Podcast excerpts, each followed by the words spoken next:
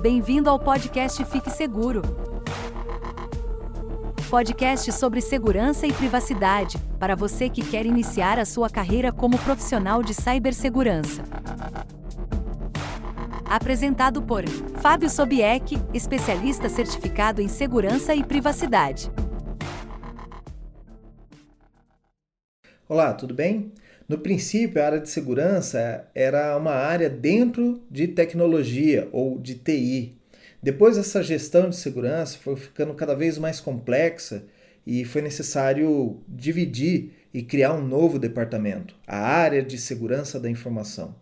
Dentro dessa área de segurança da informação, foi cada vez se aprofundando mais e surgiu uma especialidade dentro da área de segurança da informação que é a de governança. Governança passou então a trabalhar junto com a área de riscos e mais tarde surgiu a área de conformidade.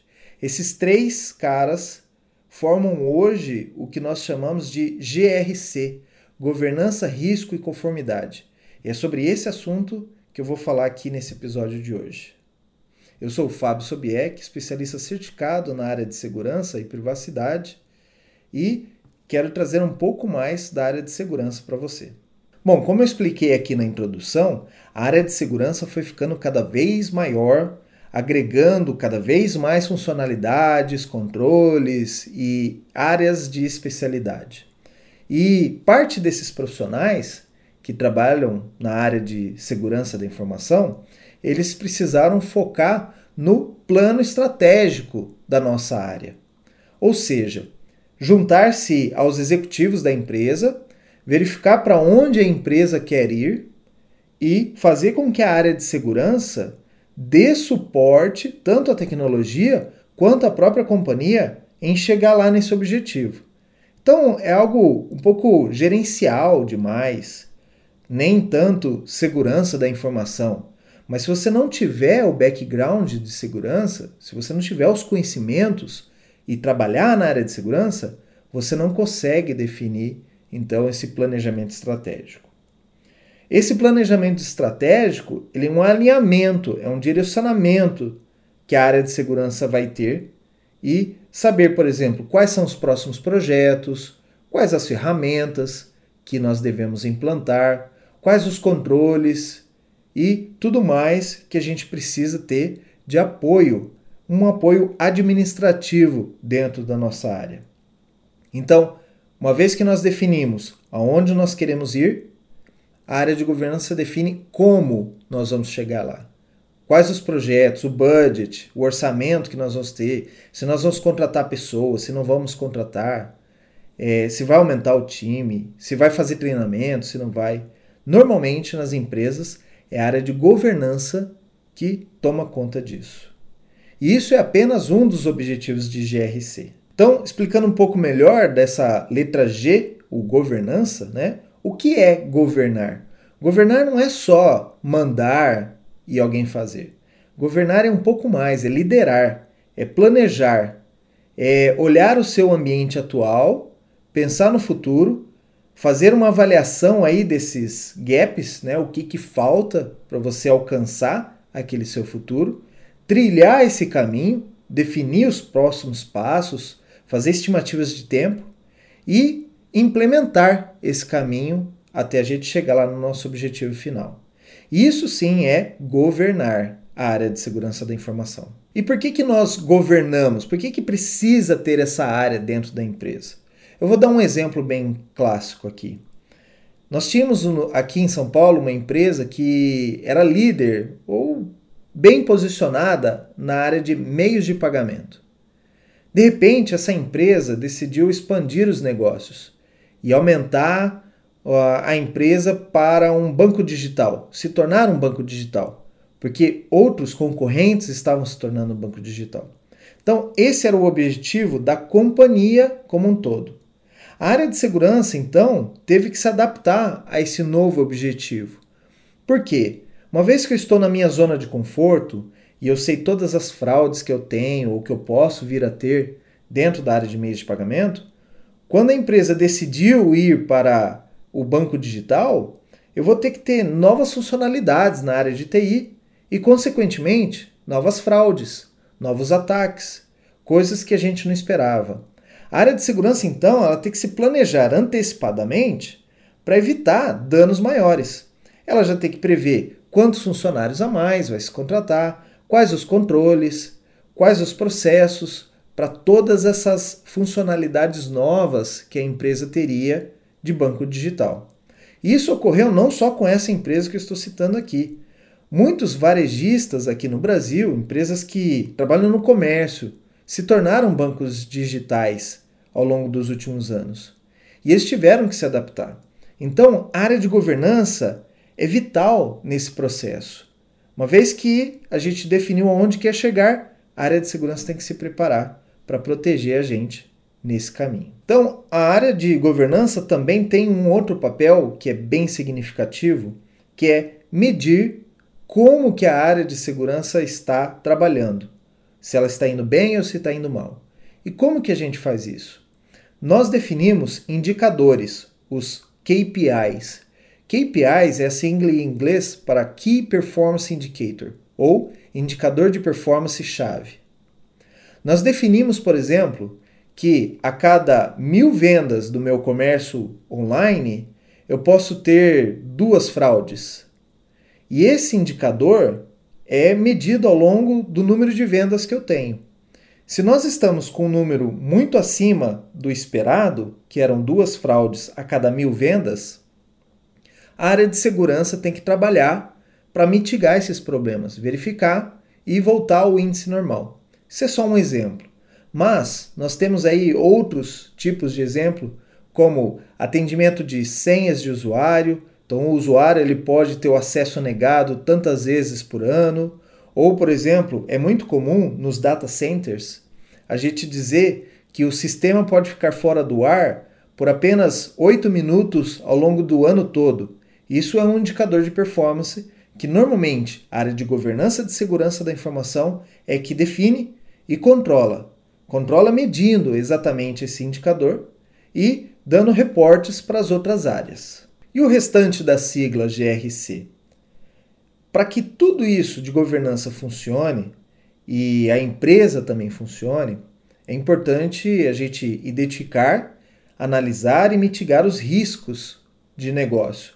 Não só os riscos de negócio, mas também de tecnologia, riscos das pessoas, dos processos. Então, em empresas de médio porte, as que têm acima de 100 funcionários ou mais, já tem vários riscos que nós chamamos de riscos complexos. Nessas empresas, já é recomendado que se tenha pessoas dedicadas para fazer esse trabalho de dedicação, análise, monitoramento e controle de riscos. É a tal chamada área de gestão de riscos. Então, a área de gestão de riscos faz a sua análise, levanta o que, que precisa ser solucionado e define os controles. Mas alguém tem que implementar isso. E é por isso que a área de riscos anda sempre junto com a área de governança. Uma vez que a área de riscos levanta o que é necessário fazer, ela passa, toca a bola para a governança e governança põe no seu planejamento quando que nós vamos implementar aquele controle ou aquela ferramenta ou até mesmo aquele processo. Então, por isso que a gente diz que é uma área irmã.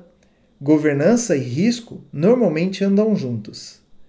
E em algumas empresas, essa, esse andar junto é bem significativo, pois é o mesmo time que cuida de governança, é o time que faz a gestão e análise de riscos. Então, nessa parceria do governança e risco, é uma parceria muito forte. Enquanto uma levanta a bola, a outra vai lá e implementa os controles. E quando que chega a última letra desse acrônimo GRC? Nós estamos falando de conformidade.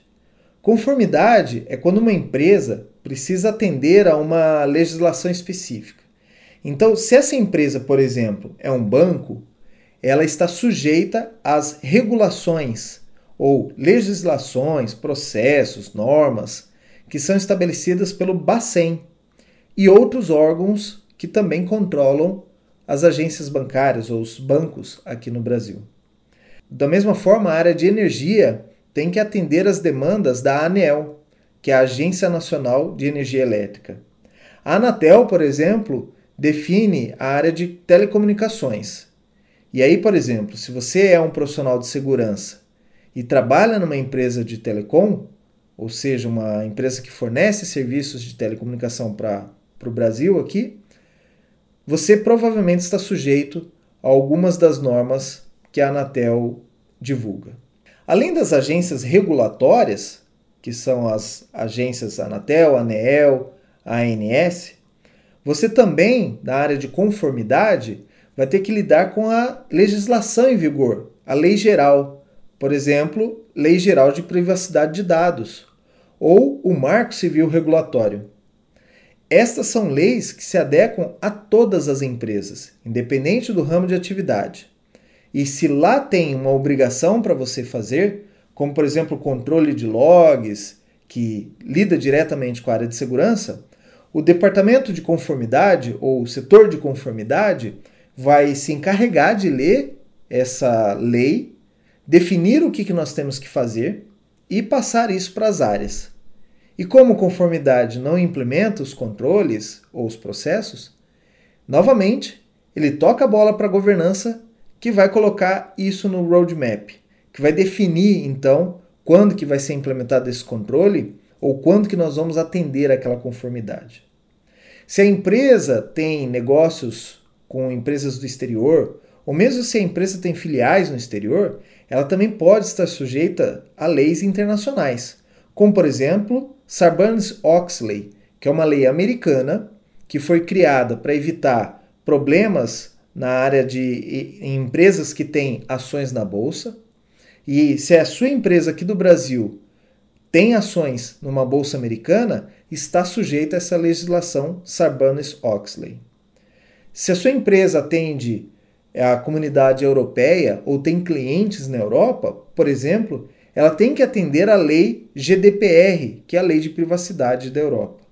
Então a área de conformidade, de novo, vai agir lendo essas leis, traduzindo para o português, verificando todos os controles que precisam ser implementados e conversando com a área de governança, vão definir dentro do roadmap de segurança quando aqueles controles vão ser implementados, a que nível e o que é necessário ser feito para atender aquela legislação. Então, da mesma forma que a área de gestão de risco, conformidade vai listar os problemas que eles têm que tratar, vai agir junto com a área de governança para determinar que esses controles e processos venham atender essa lei. Conformidade ainda tem que trabalhar com os padrões de segurança. Então, em alguns casos, o time de conformidade daquela empresa lida com os padrões de segurança. Padrões de segurança são aqueles ISO 27001, ou NIST, ou CCM, e até mesmo PCI na área de cartões de crédito. Por que, que eles são padrões e diferem um pouco das leis? Porque a lei é uma obrigação jurídica. Os padrões de segurança nem sempre são obrigações, mas as empresas gostam de usar esses padrões para facilitar a gestão de segurança dentro da sua organização, ou também para mostrar para outras empresas, outros clientes, que a empresa tem um padrão de segurança.